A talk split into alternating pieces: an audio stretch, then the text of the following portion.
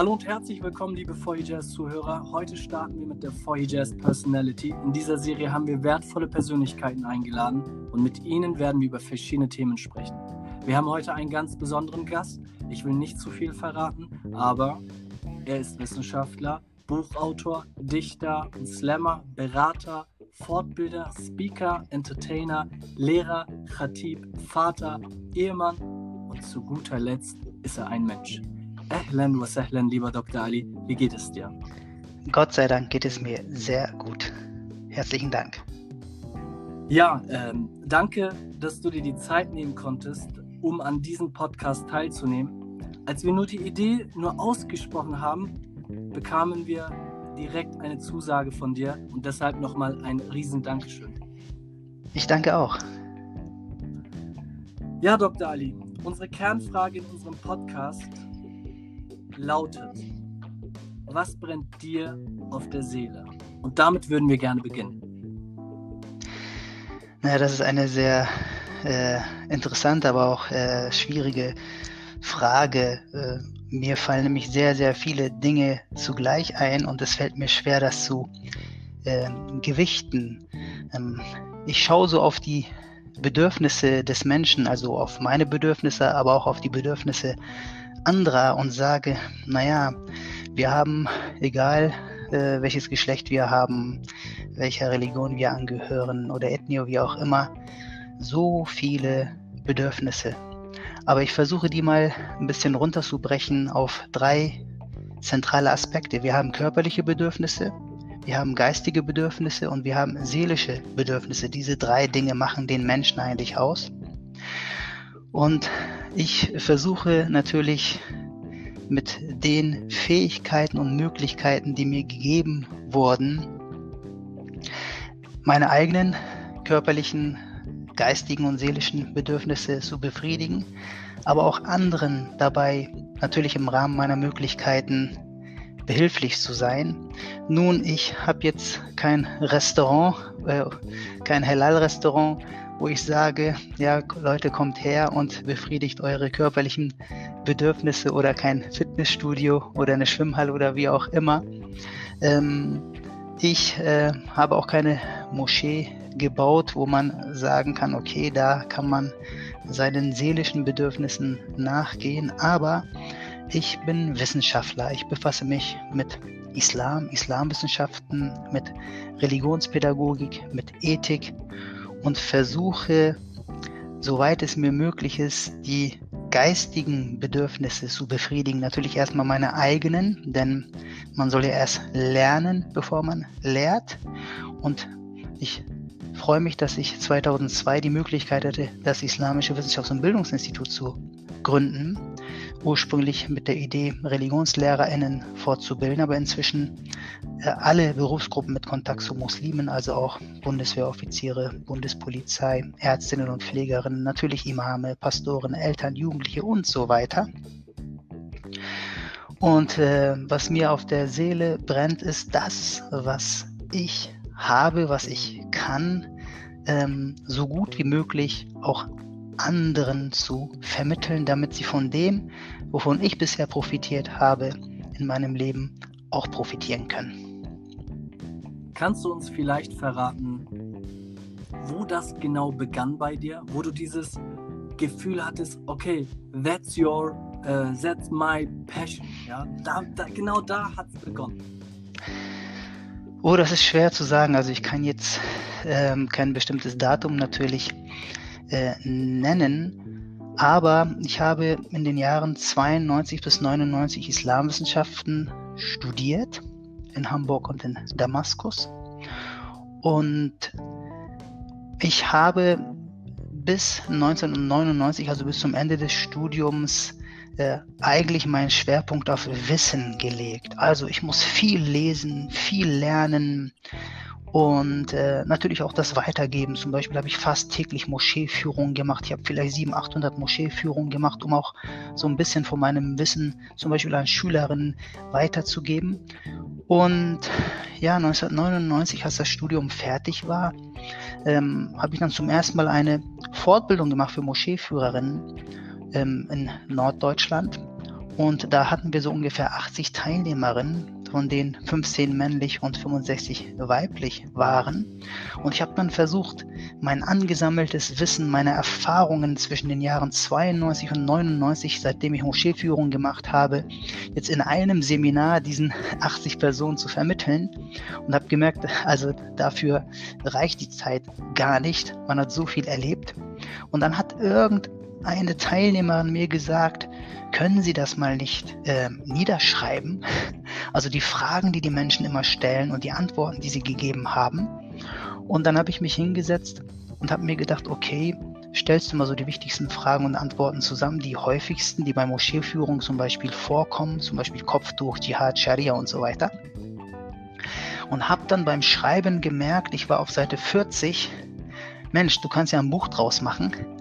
Und habe dann angefangen, ein Buch draus zu machen, das auch, das auch erschienen ist unter dem Titel Wenn sich die Moscheen öffnen. Allerdings ist das, glaube ich, dann 2005 schon ausverkauft äh, gewesen. Ich habe heute noch Nachfragen.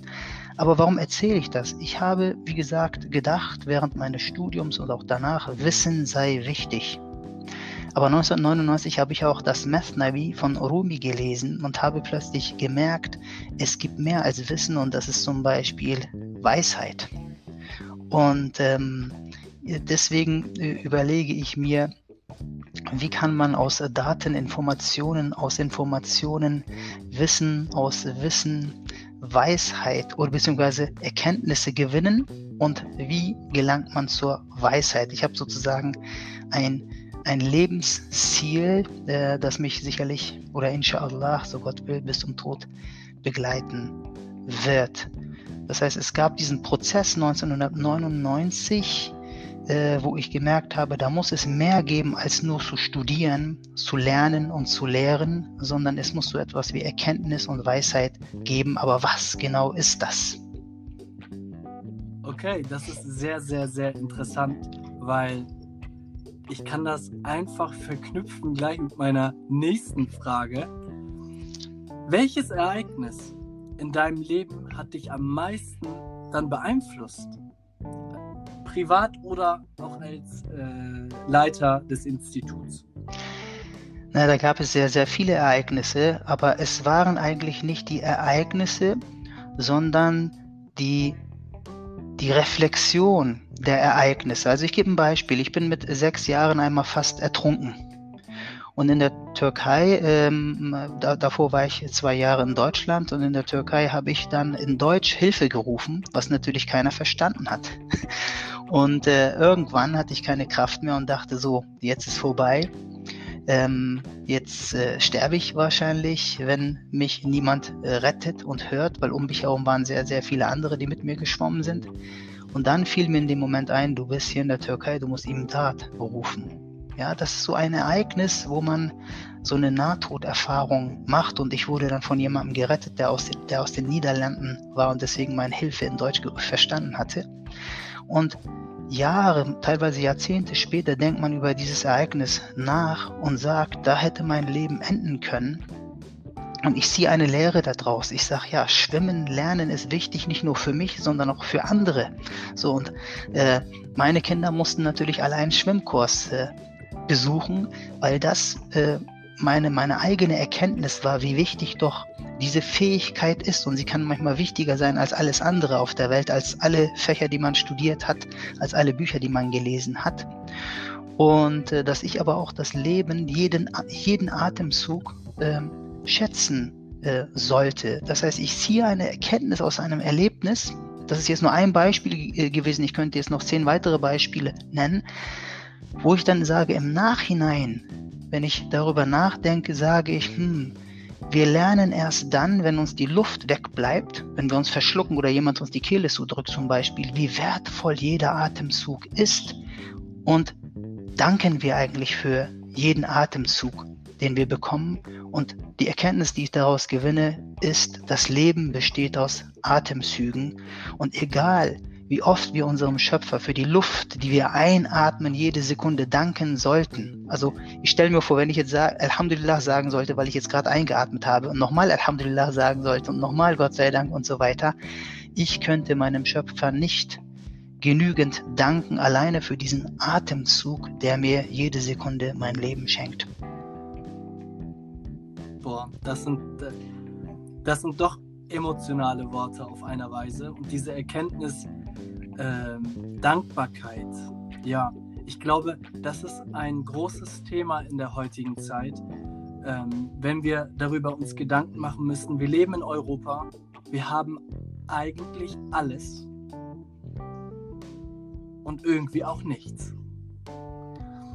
Und da kommt mir natürlich der Gedanke, wenn man das ganze Leben jetzt nochmal so Revue passieren lassen müsste, jetzt von deiner Erkenntnis, du wärst fast verstorben, weil du ertrunken bist, bis zu deinem Studium und dann bis zum ähm, bis zum Leiter des IWBs, ja, so heißt doch das. Genau, das Islamische Wissenschafts- und Bildungsinstitut. Genau. Bis dahin, Dr. Ali, wenn du nochmal die Wahl hättest, was würdest du anders machen? Hm. Eigentlich habe ich diese Frage schon äh, relativ äh, oft äh, gehört.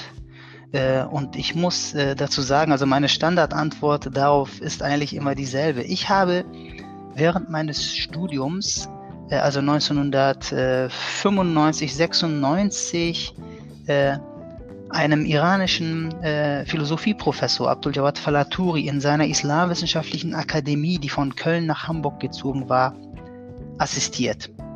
Und ich war sozusagen eigentlich nur studentische Hilfskraft, aber er hat mich immer überall vorgestellt als seinen wissenschaftlichen Assistenten. Das hat mich immer so richtig stolz gemacht. Oh, ich bin ähm, äh, in einer Akademie wissenschaftlicher Assistent eines Professors und das war dann auch mein Ziel während des Studiums. Na, wenn ich fertig bin mit dem, mit dem äh, Studium der Islamwissenschaften, dann werde ich äh, in einer Akademie oder vielleicht auch an der Uni als wissenschaftlicher Assistent arbeiten. 2002 hatte ich die Möglichkeit, dank des Bündnisses der islamischen Gemeinden in Norddeutschland, die ein Gebäude gekauft haben und mich um ein Nutzungskonzept gebeten haben, das Islamische Wissenschafts- und Bildungsinstitut zu gründen. Und Jetzt leite ich seit 2002, seit äh, ja, knapp 19 Jahren, ein eigenes Institut. Ich will damit sagen, ich habe mehr erreicht, als ich mir erträumt habe. Ich bin also mehr als dankbar. Ich bin nicht nur Assistent, sondern ich bin Leiter und habe jetzt selber Assistenten, so dass ich sage, äh, besser geht's eigentlich gar nicht. Also was sollte ich denn anders machen? Wenn ich sagen würde, hm, das und das würde ich anders machen, dann müsste ich mir selbst eingestehen, dass ich mit meinem Leben eigentlich nicht zufrieden bin. Und ich bin mehr als zufrieden, Alhamdulillah. Okay, mit dieser Antwort habe ich nicht gerechnet. ja, äh, das ist, ja, in der, in der Regel ist es ja so, wenn man, also wirklich nur in der Regel, ist es so, wenn man fragt, hey, wenn du nochmal die Wahl hättest, was würdest du anders machen? Würdest du vielleicht äh, ein Auslandsjahr machen oder, oder, oder, dann kommen doch schon mal äh, so Antworten wie, ich will gerne frei sein und ich möchte unabhängig sein und, und, und. Aber hier sagst du einfach, ich habe eigentlich mehr erreicht, als ich mir vorstellen konnte. Ja. Das ist, äh, das ist natürlich eine Aussage, verknüpft mit der Dankbarkeit, verknüpft mit den Geschehnissen, äh, die in deinem Leben passiert sind. Und wenn man ja so darüber nachdenkt, was will man eigentlich mehr? Wenn ich die Kernfrage jetzt natürlich mir nochmal äh, durchdenken müsste, ja, Dr. Ali, dem brennt nichts mehr auf der Seele. und, und, und der hat der hat's, der hat's, der hat's geschafft. Ja, äh, Institut, Leitung, hammerkrass. Äh, ich weiß, dass einige Projekte auf jeden Fall äh, da sind, aber wir haben 2021, Dr. Ali, und unsere Frage ist, gibt es neue Projekte in der nächsten Zeit? Ja, das ist so, äh, ich habe äh, vor äh, einem Jahr ein fünfjähriges Präventionsprojekt geleitet, das wir sehr gut abgeschlossen haben, auch mit einem Handbuch für Präventionsarbeit. Jetzt arbeite ich als Bildungsreferent äh, in einem wieder fünfjährigen äh, Projekt, ein Vielfaltsprojekt, wo wir islamische Institutionen, Vereine in Hamburg und Akteurinnen äh, dabei unterstützen, äh, ihre Arbeit noch besser, professioneller, qualifizierter zu machen in ihren Einrichtungen und sie auch in ihren Bezirken mit anderen Einrichtungen besser zu vernetzen. Aber als Institut haben wir natürlich auch äh, Visionen, zum Beispiel eine islamische Online-Akademie, die jetzt äh, mit den ersten Angeboten im Februar beginnen soll, äh, auf die Beine zu stellen. Das Konzept dafür hatten wir bereits 2007 erarbeitet. Und ähm, jetzt überlegen wir uns natürlich, wie wir einige Module daraus, ähm, Präsenz ist ja im Moment ein bisschen schwierig, aber zumindest online dann ähm, ja an den Mann, an die Frau bringen können, an diejenigen, die Interesse haben, auch ohne Hochschulzugang islamische Inhalte studieren zu können. Äh, da gibt es eine Internetseite, habe ich, äh, ja, ist das, ist das eine separate Internetseite oder kann man das direkt unter Dr. Ali Özgür Özil finden? Na, das ist erstmal eine separate Seite, wird aber mit unserer Institutsseite www.iwb-hamburg.de noch verknüpft.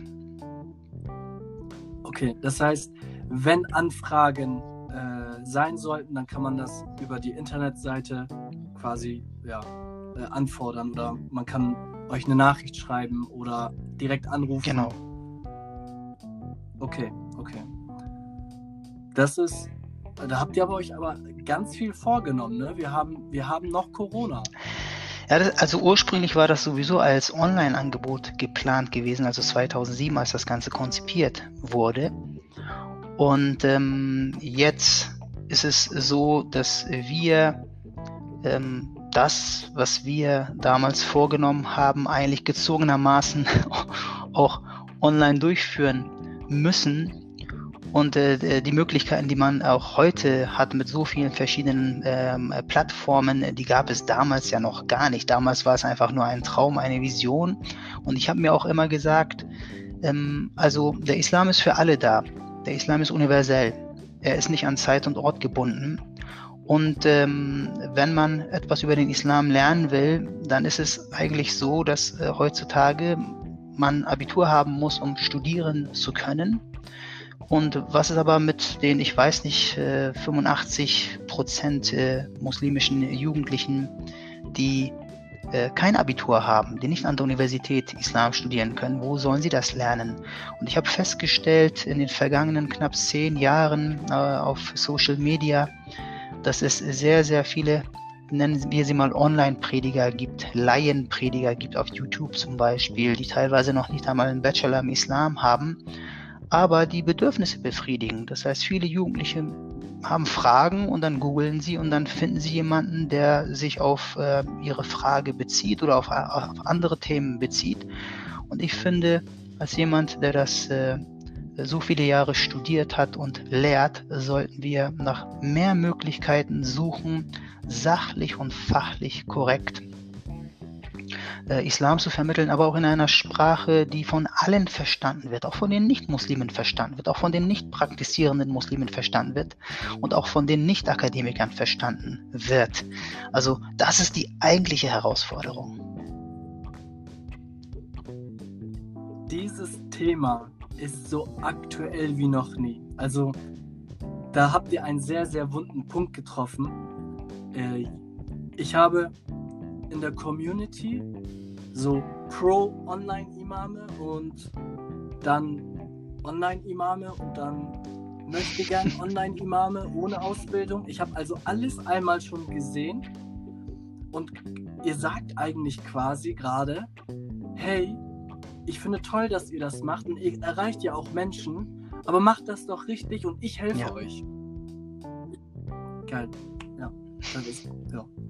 Das ist, das ist einfach jetzt quasi die Lösung der Probleme, die wir in der Community quasi haben.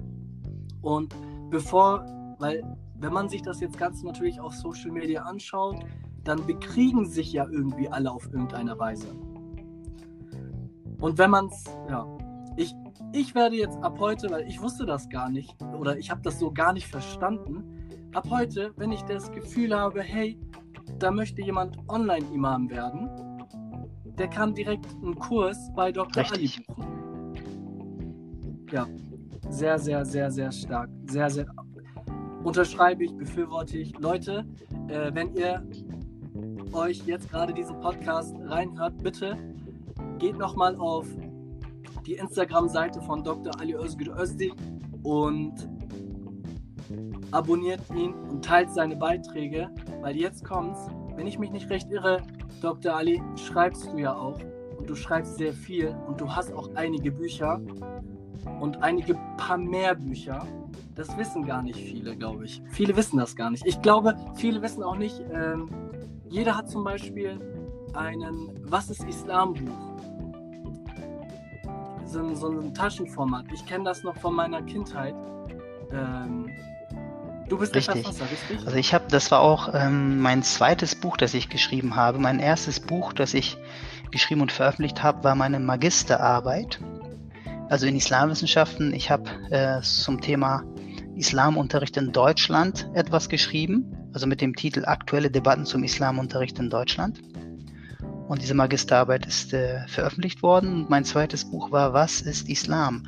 Inzwischen habe ich ähm, 25 Bücher veröffentlicht und äh, drei sind schon druckreif, also noch nicht veröffentlicht. Also das heißt, ich habe 28 Bücher geschrieben. Meine Freunde nennen mich auch die Schreibmaschine. Wo kann man diese Bücher kaufen? Also es ist so, dass ich ähm, auf der einen Seite natürlich äh, Monographien, das heißt äh, Bücher habe, die man im Buchhandel bestellen kann, die also eine ISBN-Nummer haben und äh, manche Bücher sind vergriffen, wie zum Beispiel, wenn sich die Moscheen öffnen, aber es gibt einige, die das zu Wuch Wucherpreisen im Internet noch verkaufen, also gebrauchte sozusagen. Und dann ist es so, dass ich jetzt 16 E-Books hochgeladen habe auf der Seite Bitrix. Äh, aber wenn man nach meinem Namen recherchiert, dann findet man auch ähm, die Seite und die E-Books. Auch auf Instagram ist das zum Beispiel so, dass unter Linktree dann alle Bücher verlinkt sind. Und zu einigen Büchern habe ich, glaube zu drei oder vier Büchern habe ich auch Werbung auf meinem YouTube-Channel El Iskandaruni. Uh, Dr. Ali, du bist sehr, sehr vielfältig. Du hast wirklich ähm, deinem Namen äh, einen Titel gegeben. Also ich habe, glaube ich, nicht zu wenig angekündigt. Äh, also, ich fasse einmal kurz und du leitest ein Institut. Da wirst du 2021 äh, Kurse anbieten, quasi in, den, in, in, in deinem Bereich. Äh, bildest quasi Imame aus, die nicht Abitur haben und an einer Universität studieren können. Dann schreibst du Bücher, du hast die, äh, die ganzen veröffentlicht. Man kann sie äh, googeln oder auf deinem Instagram-Kanal äh, in deiner Bio äh, quasi auf den Link zugreifen und kaufen. Das sind E-Books, ja. habe ich es richtig verstanden? Okay. Ja, das ist echt viel. Hut ab. Ja, ich will, ich will dir gar nicht die Frage stellen, ob du Zeit hast. Ja, man, man sagt ja immer, man hat keine Zeit, man nimmt sich die Zeit. Ich habe ich hab früher mal gesagt, also man ja. hat mich sehr häufig gefragt, ah, wie machst du das, wann findest du die Zeit? Natürlich ist es so, ähm, dass ich äh, sehr viel arbeite, auch zu Hause, aber ich versuche natürlich in der Zeit, äh, wo äh, ich für die Familie da sein muss, auch für die Familie da zu sein. Aber wenn alle schlafen, kann man nachts ja noch ein bisschen arbeiten. Äh, da lese ich zum Beispiel viel und übersetze auch viel. Aber ich nutze auch, also ich habe zum Beispiel keine Mittagspause und auch kein Mittagessen. Also ich arbeite jetzt im Institut seit 19 Jahren und äh, ich kann meine Mittagspausen und Mittagessen vielleicht auf zwei Händen äh, abzählen und sagen, ja, ein Dutzend Mal habe ich vielleicht eine Mittagspause gemacht. Das heißt, ich arbeite durch und nutze die Gelegenheit, viel zu lesen und viel zu schreiben. Ähm, und und im Laufe der Zeit sammelt sich das ja auch. Also ich gebe ein Beispiel. Mein Sohn war neun Jahre alt und dann wollte er eine Geschichte von mir hören. Und dann habe ich ihm immer wieder jeden Abend eine Geschichte erzählt, Geschichten übersetzt und habe mir dann irgendwann gedacht, hm, wenn ich ähm, einmal die Woche eine Geschichte übersetzen sollte, äh, das sind dann 52 im Jahr und in drei Jahren habe ich dann über 150 Geschichten. Dann habe ich genug Material für ein Buch zusammen. Ich habe das dann auf meiner äh, Facebook-Seite dann einmal die Woche veröffentlicht, meinem Sohn täglich erzählt und so wusste ich schon, in drei Jahren habe ich das Material für ein Buch fertig. Parallel habe ich natürlich noch an anderen äh, Büchern äh, gearbeitet. Ich habe zum Beispiel ein Buch geschrieben, das heißt Online-Imam und Facebook-Muftis. Das ist eines der Bücher, das noch nicht veröffentlicht ist. Und da habe ich äh, meine Facebook-Beiträge der vergangenen zehn Jahre von 2010 bis 2020 durchforstet. Und äh, diese Beiträge habe ich auch alle als Word-Dokument bei mir auf dem Rechner. Ich habe gesagt, okay, ich gucke mal, was ich alles geschrieben habe in zehn Jahren. Und äh, da sind ungefähr 300 Seiten an Buchmaterial zusammengekommen. Äh, Oder ein Kollege von mir hat gesagt, Mensch, du hast doch als Berater im Institut so viele Konfliktfälle gehabt. Ähm, schreib doch mal ein Buch darüber. Und dann habe ich gesagt, okay, da sind Eltern zu mir gekommen, Schüler zu mir gekommen, Lehrer zu mir gekommen, äh, alle möglichen Konflikte an Schulen zum Beispiel, in Familien, in Moscheen, auf der Straße, Alltagsrassismus und so weiter. Und wenn du anfängst zu schreiben, dann kommen dir immer neue äh, Erinnerungen. Und ich habe in drei Wochen über 100 Fallbeispiele zusammengestellt zum Thema ähm, Islam, Muslime und Konflikte. Ja, da sind dann nochmal über 100 Beispiele äh, zusammengekommen und dann ist in drei Wochen ein Buch entstanden. Aber parallel sitze ich noch und arbeite noch an anderen Themen. Äh, also es ist nicht so, dass ich dann mich an einem Buch ransetze und sage, das muss jetzt nächsten Monat fertig sein. Zeitdruck habe ich gar nicht. Also die Frage ging ja um Zeit. Keiner sagt zu mir, du musst das jetzt in einem Monat oder in einem, in einem Jahr fertig schreiben, ja, sondern ich habe Zeit und ab und zu setze ich mich hin und wenn ich die Möglichkeit habe, schreibe ich an diesem Buch und an jenem Buch und so weiter und dann sind die Buchprojekte irgendwann fertig und dann kann ich sie veröffentlichen. Also keiner von uns weiß, ob er nächste, äh, in der nächsten Minute noch leben wird. Deswegen kann keiner sagen, ich habe Zeit. Ja, aber den Moment jetzt, wenn ich die Möglichkeit habe, den versuche ich zu nutzen. Sehr stark. Auf jeden Fall, bevor ich äh, auf die letzten zwei Fragen eingehe, ähm, werde ich, glaube ich, jetzt einmal kurz tief Luft holen. Und ich weiß ja, du, du bist ein Mann für alles. Sei es Präventionsarbeit in Schulen, in, in Krankenhäusern und äh, in Moscheen, in also überall, wo ich mir Gedanken machen könnte oder wo ich, wo ich sehe, hey, hier war bestimmt Dr. Ali und hat mal über irgendetwas gesprochen da hast du höchstwahrscheinlich auch eine Menge gesehen. Und wir haben in diesem Podcast auch bestimmte Themen, die wir auf jeden Fall ansprechen möchten. Und heute gibt es für dich exklusiv eine gesellschaftskritische Frage. Wenn du den Begriff Chancengleichheit liest oder hörst, glaubst du, dass es existiert? Also für mich sind immer Grundsätze sehr wichtig. Ähm, es gibt in keiner Gesellschaft äh, absolute Gerechtigkeit oder Chancengleichheit. Zu keiner Zeit. Und äh, das ist sozusagen ein Ideal. Es gibt universelle Glaubenssätze oder Wahrheiten, die gelten für alle Zeiten, für alle Orte. Zum Beispiel wollen alle in Freiheit leben, alle wollen in Frieden leben, alle möchten Gesundheit, alle möchten Gerechtigkeit und alle möchten natürlich auch Chancengleichheit. Ja? Wenn es sie selbst betrifft, und das Interessante daran ist, ja, Menschen sind äh, ja auch manchmal, manchmal auch so häufig egoistisch, wo sie nur an sich selbst denken. Ich habe so eine, so eine Maxime, eine gesellschaftliche Maxime, ein Ideal. Wir reden ja manchmal von einem Nebeneinander. Manchmal funktioniert ja gesellschaftlich auch das Nebeneinander. Ja, jedem das Seine. Oder von einem Miteinander, trotz unserer Unterschiede. Aber meine gesellschaftliche Maxime ist ein Füreinander, dass, mich auch, dass ich mich auch für die Interessen von jemand anderem einsetze, auch wenn sie nicht primär meine eigenen Interessen sein sollten. Chancengleichheit gibt es nicht. Ja, und ähm, es ist halt utopisch zu glauben, dass alle die gleichen Möglichkeiten, die gleichen Chancen haben. Es gibt eben Menschen, die sind privilegiert und es gibt Menschen, die sind benachteiligt. Also alleine schon durch natürliche Prozesse wie zum Beispiel durch eine Krankheit, durch eine Behinderung kann ein Mensch benachteiligt sein. Und äh, ohne dass, äh, dass ich, äh, beziehungsweise ohne durch ein Fremd einwirken, kann jemand benachteiligt sein. Und wichtig ist es eben für uns, dass wir uns auch für die Menschen einsetzen, die benachteiligt sind.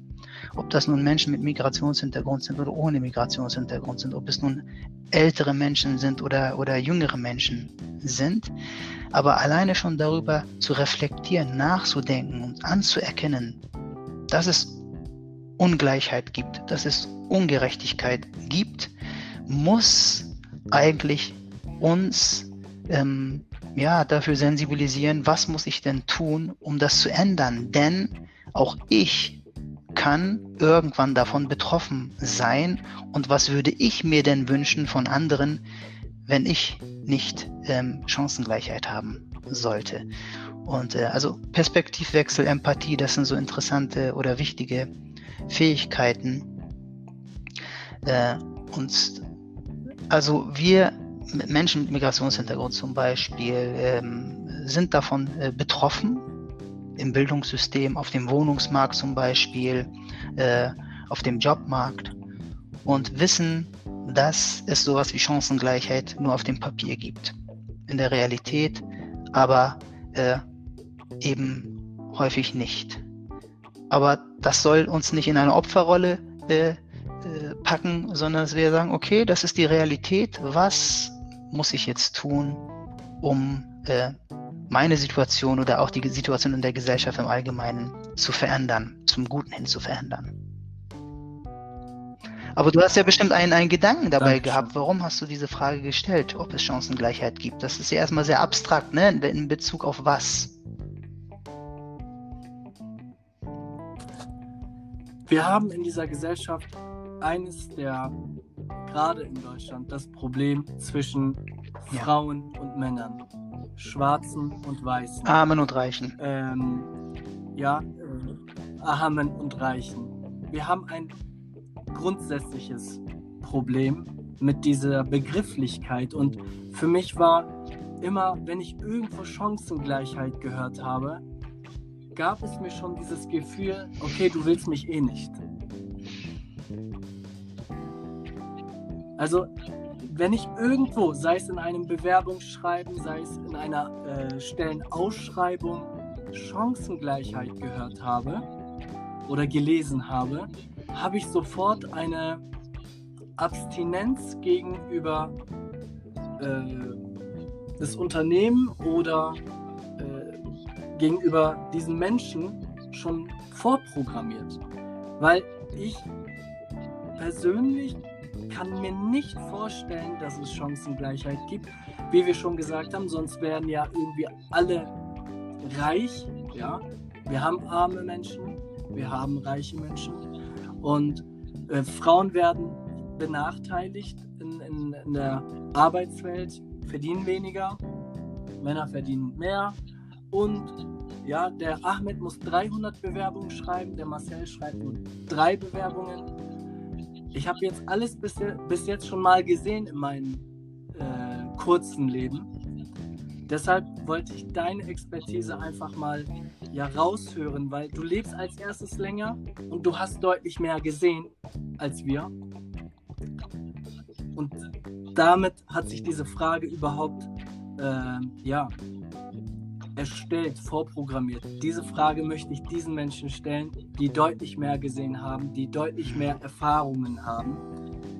Weil wir, wir sind jung, wir leben gerade mal 20, 25, 30 Jahre. Und wenn wir, wenn wir auch sagen, hey, wir, wir haben doch irgendwie diese Chance und wir können das machen oder dies machen, existiert, denke ich, auch im 21. Jahrhundert dieses Problem Chancengleichheit. Sie existiert in der Form, dass es sie ja. nicht gibt. Aber der Begriff will ja etwas Positives, also Gleichheit, äh, äh, etwas Positives in den Blick rücken. So wie wenn wir von Toleranz reden oder von Akzeptanz reden ähm, oder von Gleichberechtigung und so weiter reden. Das sind alles positive Begriffe, Ideale. Also Artikel 1 des Grundgesetzes heißt, die Würde des Menschen ist unantastbar. Aber wir wissen, in der Realität wird sie täglich millionenfach angetastet. Ja? Und äh, trotzdem gibt es dieses Ideal. Das erinnert mich zum Beispiel an ähm, äh, die Koranverse, in denen es heißt, äh, sinngemäß heißt, äh, die gläubigen Männer und die gläubigen Frauen äh, verrichten das Gebet, entrichten die Zakat, gebieten das Gute, verbieten das Verwerfliche. Wobei wir eben wissen, dass nicht alle gläubigen Männer und Frauen auch wirklich beten oder auch äh, diese Karten entrichten oder nicht das Gute gebieten und das Schlechte äh, verbieten. Trotzdem äh, wird damit ausgedrückt, das ist eigentlich das Ideal, das solltet ihr anstreben, das solltet ihr realisieren. Und genauso verstehe ich auch Artikel 1 des Grundgesetzes eben äh, die Würde des Menschen zu schätzen, zu achten, nicht zu verletzen und so weiter. Dass sie aber in der Realität verletzt wird, heißt noch lange nicht, dass dieser Grundsatz nicht gilt. Und deswegen glaube ich, dass Chancengleichheit eben ein Grundsatz ist, wonach wir streben, aber die Realität ist, sie gibt es nicht. Und deswegen streben wir nach ihr. Ja, so, so habe ich das noch nicht gesehen, tatsächlich.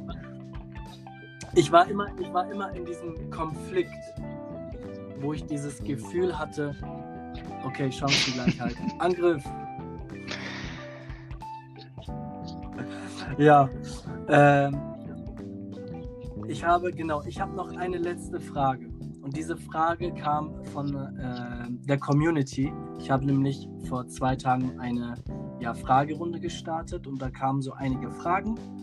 Ähm, und ich dachte mir, ich wähle jetzt einen aus, bevor ich jetzt nochmal abstimmen lasse und, und, und. Und ich fand diese Frage ziemlich interessant, weil ich glaube, das ist schon ein wichtiges Thema und die Antwort von dir zu hören, ist, glaube ich, auch sehr, sehr wertvoll. Und zwar, da hat ein, ähm, einer gefragt, welche Verantwortung hat der Muslim, der eine große Reichweite hat? Ja. Und ich glaube, er bezieht sich darauf jetzt auf Social ja. Media ja. Und, Co. Also das Interessante ist, äh, dass äh, jeder Mensch grundsätzlich ein Wesen ist, das Verantwortung trägt. Erstmal sich selbst gegenüber, auch, auch anderen gegenüber. Also als Familienvater, als Ehemann der Ehefrau gegenüber und auch den Kindern gegenüber, als Lehrer den Schülern gegenüber, als Arbeitgeber den äh, Mitarbeitern gegenüber, das heißt, äh, wir kommen da aus der Nummer nicht raus. Wir alle tragen Verantwortung, auch im Islam zum Beispiel den ähm, äh, Nachbarn gegenüber, also keinen Lärm zu machen und so weiter. Ja, also nicht andere zu stören und viele andere Dinge mehr. Das heißt, äh, die Eigenschaft des Menschen ist, ob er nun gläubig ist oder nicht, ja, dass er ein Wesen ist, das Verantwortung trägt. Zum Beispiel gibt es Menschen, die haben Haustiere, also tragen sie ihren Haustieren gegenüber Verantwortung. Und Deswegen ist grundsätzlich die Frage nach Verantwortung im Islam eine zentrale Frage. Also wenn der Mensch, wenn, wenn ähm, der Schöpfungsgrund des Menschen ist, laut, laut Koran, ja, dass der Mensch als Khalifa erschaffen wurde, als ein Nachfolger, wenn man es wörtlich übersetzt, also als jemand, der auf die Erde geschickt wird und hier auf der Erde dann eine gewisse Zeit lebt und Verantwortung trägt für sich und für andere auch seinem Schöpfer gegenüber. Ich gebe das mal als Beispiel, äh, zum Beispiel Zakat. Ja, das Wort Zakat heißt Reinigung. Indem ich Zakat zahle, erfülle ich einmal eine Pflicht Allah gegenüber, weil Allah mich dazu verpflichtet, Zakat zu zahlen. Denn alles, was ich besitze, ist mir von ihm anvertraut worden und ich soll es verwalten. Ja. Und Wem gebe ich Zakat? Natürlich den Bedürftigen. Ich versuche dadurch soziale Gerechtigkeit herzurichten. Ich habe eine Verpflichtung den bedürftigen Menschen gegenüber, aber auch mir selbst gegenüber. Das heißt, ich erfülle Dien, das arabische Wort äh, für ein System gegenseitiger Verpflichtung, was man als Religion übersetzt, Eine Pflicht mir selbst gegenüber, indem ich mich reinige von meinen Pflichten. Zakat heißt Reinigung, sagte ich. Den, die, eine Pflicht den Mitmenschen gegenüber, die ein Anrecht auf meinen Gütern haben. Und äh, eine Pflicht meinem Schöpfer gegenüber. Auf drei Ebenen erfülle ich alleine durch Zakat das, was wir unter Verantwortung verstehen. Jetzt ist es so, dass wenn ein Mensch ähm, öffentlich wahrgenommen wird, in sozialen Medien, ein Influencer ist, äh, viele Follower hat, äh, eine automatisch natürlich eine Vorbildfunktion hat. Also es ist so, ähm, dass Muhammad Ali zum Beispiel, möge Allah seiner Seele gnädig sein, äh, für viele Menschen, auch für viele Nicht-Muslime ein Vorbild war, bis zu seinem Tod. Ja? Und zwar nicht nur als, als Sportler, als Boxer, sondern auch darüber hinaus. Und das ist etwas, was mich beeindruckt, wo ich dann sage, wenn ein Muhammad Ali einen Fehler machen würde, etwas in Anführungsstrichen unislamisches machen sollte, sagen sollte, hat das natürlich viel mehr Gewicht, als wenn äh, ein Ali, den, den niemand kennt. Und je mehr man also im Mittelpunkt ist, je stärker man wahrgenommen wird, umso größer ist auch die Last der Verantwortung. Denn das Interessante ist, dass wenn zum Beispiel angesehene Leute, wie zum Beispiel religiöse Persönlichkeiten, wenn sie einen Fehler begehen, dann ist es häufig so, dass diejenigen, äh, die vielleicht der Religion dieser Person nicht positiv äh, zugeneigt sind, das zum Anlass nehmen, gleich die gesamte Religion zu kritisieren. Das heißt, da steht das Individuum für eine gesamte Gruppe. Ich gebe ein Beispiel. Wenn eine Muslimin mit Kopftuch bei Rot über die Ampel geht, ja, dann ist die Reaktion eben nicht, und ich kenne solche Beispiele, äh, hallo, hier sind Kinder, sie sind ein schlechtes Vorbild, sondern hey, passt euch hier, hier an. Also da wird sofort äh, von einem euch gesprochen und sie trägt für ihre Handlungen nicht nur individuell eine Verantwortung, plötzlich steht sie für alle Türken, für alle Musliminnen, für alle Muslime, für alle Araber und so weiter. Ja? Und dieses eine Beispiel zeigt, wenn man denn aber öffentlich auf Social Media von Tausenden oder Hunderttausenden Menschen wahrgenommen wird, von Muslimen wie Nicht-Muslimen, umso größer ist dann auch die Verantwortung. Und wenn jemand meint, ich bin dieser Verantwortung nicht gewachsen, dann ist es besser, seinen Account zu deaktivieren. wenn jemand aber meint, ähm, er muss der Welt da draußen etwas mitteilen ähm, und bestimmte Dinge posten und so weiter, dann muss er aber auch immer mit Kritik rechnen. Ja, und äh, auch dem ist nicht jeder gewachsen. Also äh, ich würde sagen, Verantwortung ist wirklich ein, ein Riesenwort.